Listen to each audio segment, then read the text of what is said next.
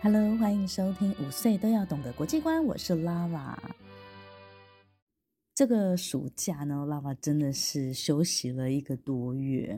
我现在呢，人在阿姆斯特丹，在荷兰的阿姆斯特丹，刚刚结束一个月在土耳其的旅程。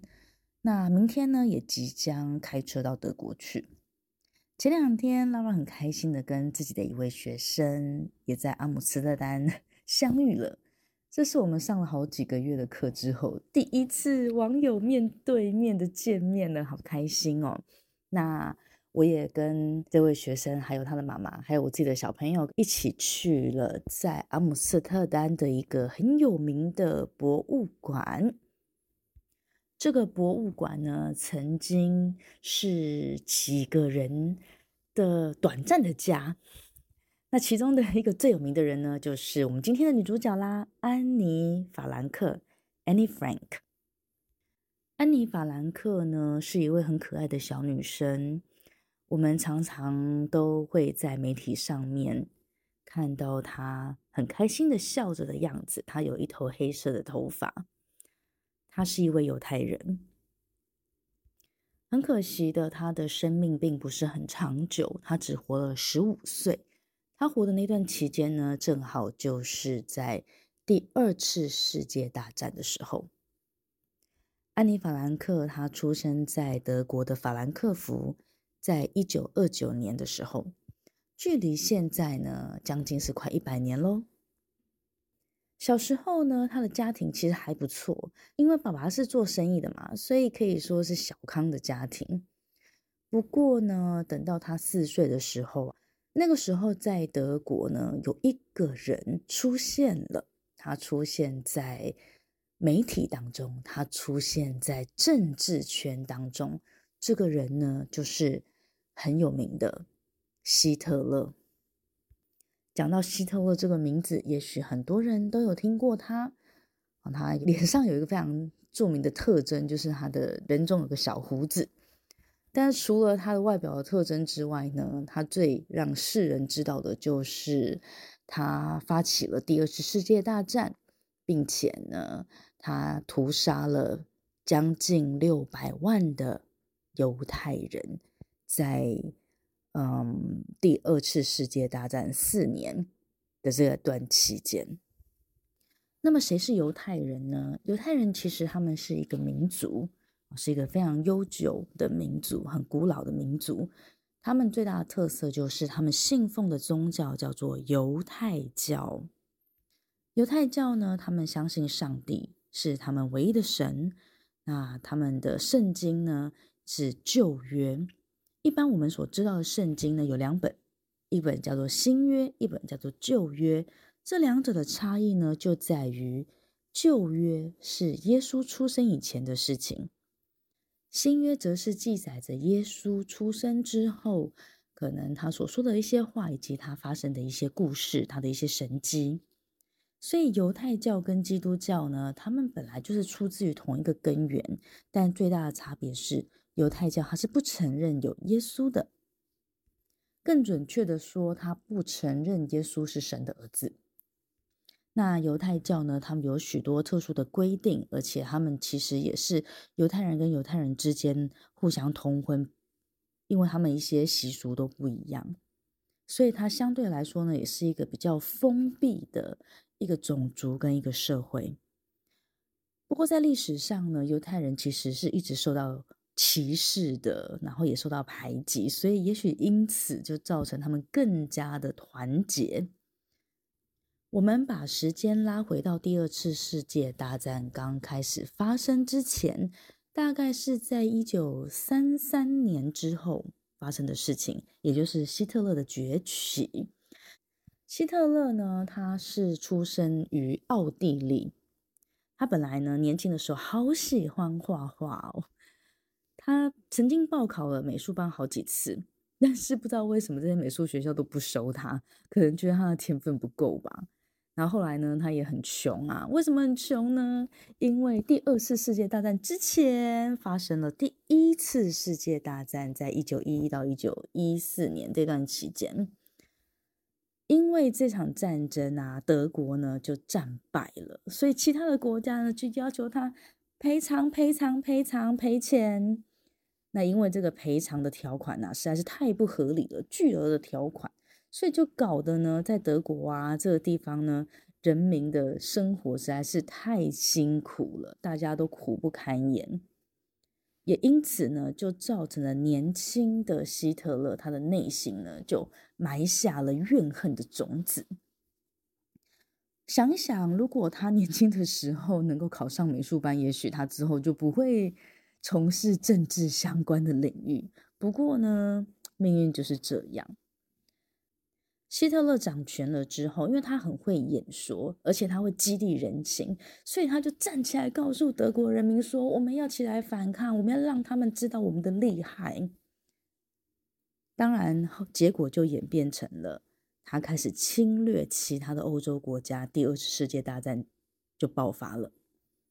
侵略其他国家就算了，不知道为什么希特勒呢，他特别憎恨一个民族，这个民族就是犹太人。他把一切德国人的苦难呢，都归咎在犹太人的身上，而且呢，他还把人分成两种，一种呢，就是他自己觉得他自己是雅利安人，不过这个地方呢，很多历史学家也提出了另外的意见，但是我们今天呢，先不去讨论。简单来说呢，他觉得他是很优秀的白人，他的基因里面呢，就会让他们比较聪明，然后体格比较健壮。然后就是一个高等人，那另外一种呢，就是完全相反的，他认为是低等人。他认为呢，在他们的基因里面呢，有一些缺陷，所以让他们容易生病，或让他们呢就是比较不聪明。他就认为这些人呢就是犹太人，因此他就说啦：我们呢要保存优良的基因，然后呢要把基因不好的人呢全部从这个世界移除掉。而这些有不好基因的呢，还包含谁呢？嗯、呃，还包含当时候在欧洲四处流散的罗姆人，也就是俗称的吉普赛人，还有身体有残缺的残疾人士，以及共产党人哦，就是有特别的政治的倾向的，还有同性恋者。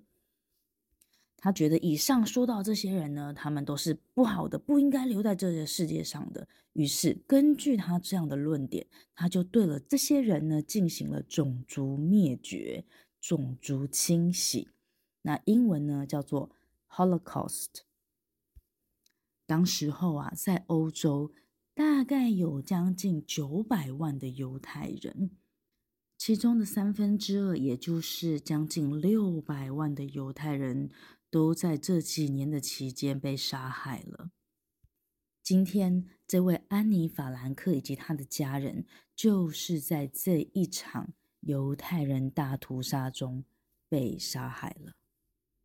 他们是在哪里被杀害的呢？多数的犹太人呢，他们都被集中的送到了一些特别盖起来的集中营。这些集中营要干嘛呢？德国的纳粹军队啊，就把这些犹太人呢送到不同的集中营之后，强迫他们在里面工作，并且呢每天只给非常非常少的食物，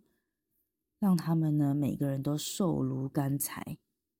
而等到这些人呢再也无法工作的时候，他们就会把他们给杀掉，或者是直接送到毒气室里面，一次性的让许多的人被杀害。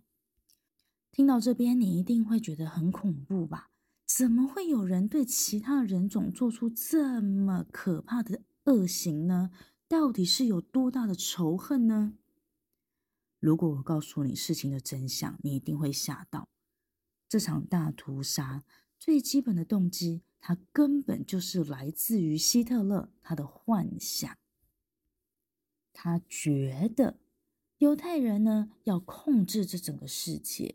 他觉得犹太人呢，他是反对他所谓的雅利安人。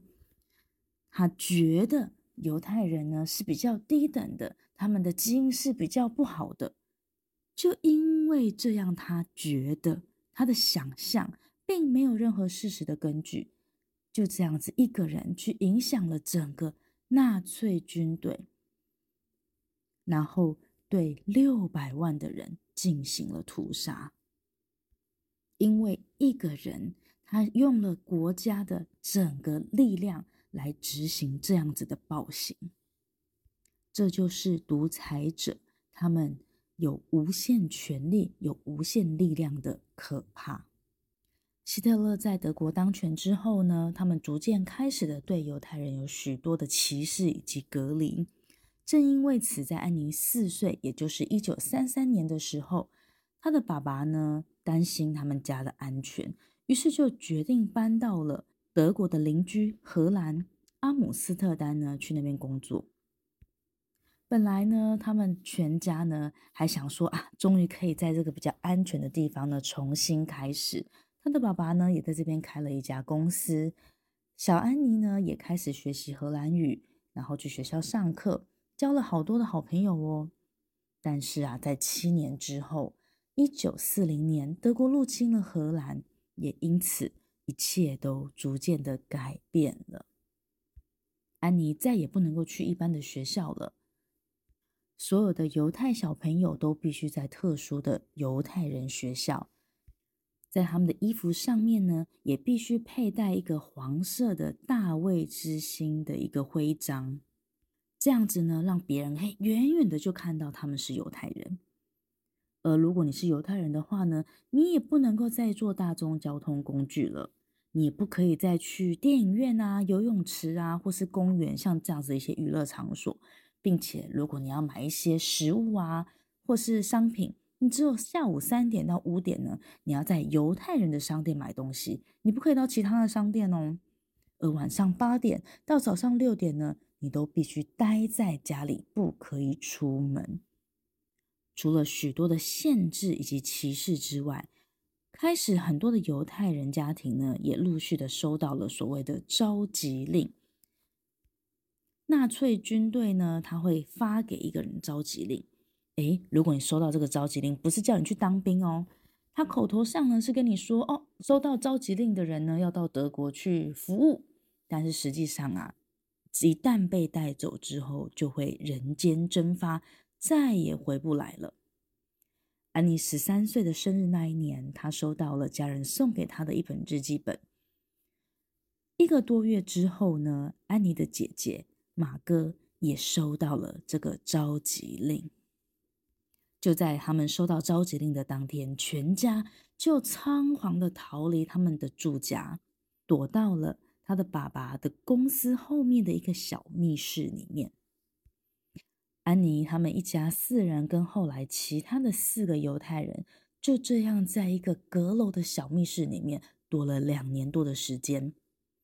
全世界非常有名的一本书叫做《安妮的日记》，就是安妮她收到了这本日记本之后。她开始在她住在这个小阁楼，嗯，不应该说是住在，而是她躲在这个小阁楼的期间，她每天所写下来的日记。在这本日记里面呢，他详实的写下了每天的感受，包含他身为一个犹太人，被强迫躲在一个小阁楼里面。白天，他们严格的禁止去上厕所，因为如果你上了厕所，你要冲马桶的话呢，就会出现马桶的冲水声，这样子可能就会被别人发现有人住在这里了。而他们的食物呢，也被严格的限制，因为当时候啊是战争的时期，所以每一个人他们都是得到一个限定的配给。这躲在阁楼里面八个人的生活，都只靠两个安妮爸爸他公司的员工，不是犹太人的同事，他们帮忙的。在这本日记里面，除了记载了当时候很不舒服的生活之外，安妮身为一个青少女、青春期的少女，大概是十三、十四、十五岁这段时间，当然呢，她也对生命有很多不同的感受，甚至于呢，她也喜欢了当时候也同时藏在这个地方的一位男生，叫做彼得。她跟彼得之间的一些对话、一些情感，也都记载在她的日记里面。当然啦、还有他跟姐姐吵架，或者是爸爸妈妈吵架的内容呢，也都记在里面。正是因为如此真实的生活日记，所以就让安妮的这本日记啊，引起了大家非常大的关注。在阁楼躲了两年之后，安妮一家呢，有一天就被人家密报，于是纳粹军队的人呢，就来到这边把他们给抓走了，并且把他们送到了集中营。集中营里面的日子真的是苦不堪言，到最后，安妮、安妮姐姐以及她的妈妈都因为在这边的折磨而死去，最后留下来的只有安妮的爸爸奥托奥托。在战争结束之后，安妮的爸爸呢，他回到了阿姆斯特丹，他之前帮助他们躲藏的员工呢，给了他这一本。他找到的安妮的日记，从日记里面呢，安妮的爸爸了解到了，原来安妮啊，她最大的愿望就是在战争之后可以成为作家或者是记者，并且啊，她确实是有计划要把她这本在密室躲藏生活的故事拿去出版哦。于是到最后，安妮的爸爸呢，就将安妮的日记公开发表，直到今天。安妮的这本日记呢，被翻译成了七十多种不同的语言，并且呢，也被改编为舞台剧以及电影，让他们的故事在全世界都广为人知。而当时候他们躲藏的地点呢，也被改建成了一个博物馆，叫做安妮之家博物馆。安妮的爸爸希望能够借着这本日记的推广，让许多的读者意识到歧视以及种族主义。它所带来的可怕的危险，并且呢，能够以此为借鉴，避免人类重蹈覆辙。在历史上，除了犹太人的大屠杀之外，也发生了很多次的其他的大屠杀 （genocide）。种族灭绝呢，是指有人蓄意的全部或者是局部的消灭某一种种族人种。例如，今天在非洲的刚果，曾经呢是比利时国王奥波德二世他统治的领地。在他统治的时间呐，因为他蓄意的屠杀以及他泛滥的惩罚跟压榨，导致了两百万到一千五百万刚果人的丧命。法国呢，在十九世纪末的时候占领过阿尔及利亚。在法国三十年的统治占领时间，阿尔及利亚原有的三百万人口减少了五十到一百万。土耳其也对啊、呃，当时候是属于基督教的亚美尼亚人呢，进行了极大的种族屠杀。今天这一集呢，真的是讲得好沉重了，这么多的人呢，死亡的数字。嗯，但是这段历史呢，它其实就是存在在人类的文明当中。我觉得把它提出来呢，这刚好一来，Lara 现在刚好也在阿姆斯特丹，然后我也去了这个博物馆。那也希望呢，能够借此为镜，让大家意识到，原来歧视、种族主义是如此的可怕，它可以造成的罪恶，竟然可以如此之巨大。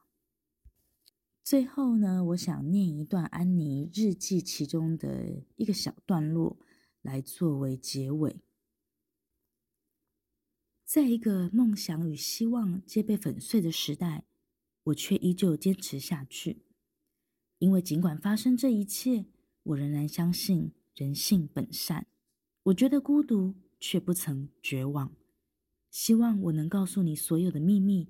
因为我从没有信任过谁。希望你能成为给予我慰藉与支持的重要源头。如果你们对安妮的日记有兴趣的话呢，啊、她的日记也有翻成繁体中文的版本，甚至有漫画的版本，大家都可以找得到哦。五岁都要懂的国际观，周三女孩日，安妮·法兰克。我们下周见喽，See you，bye。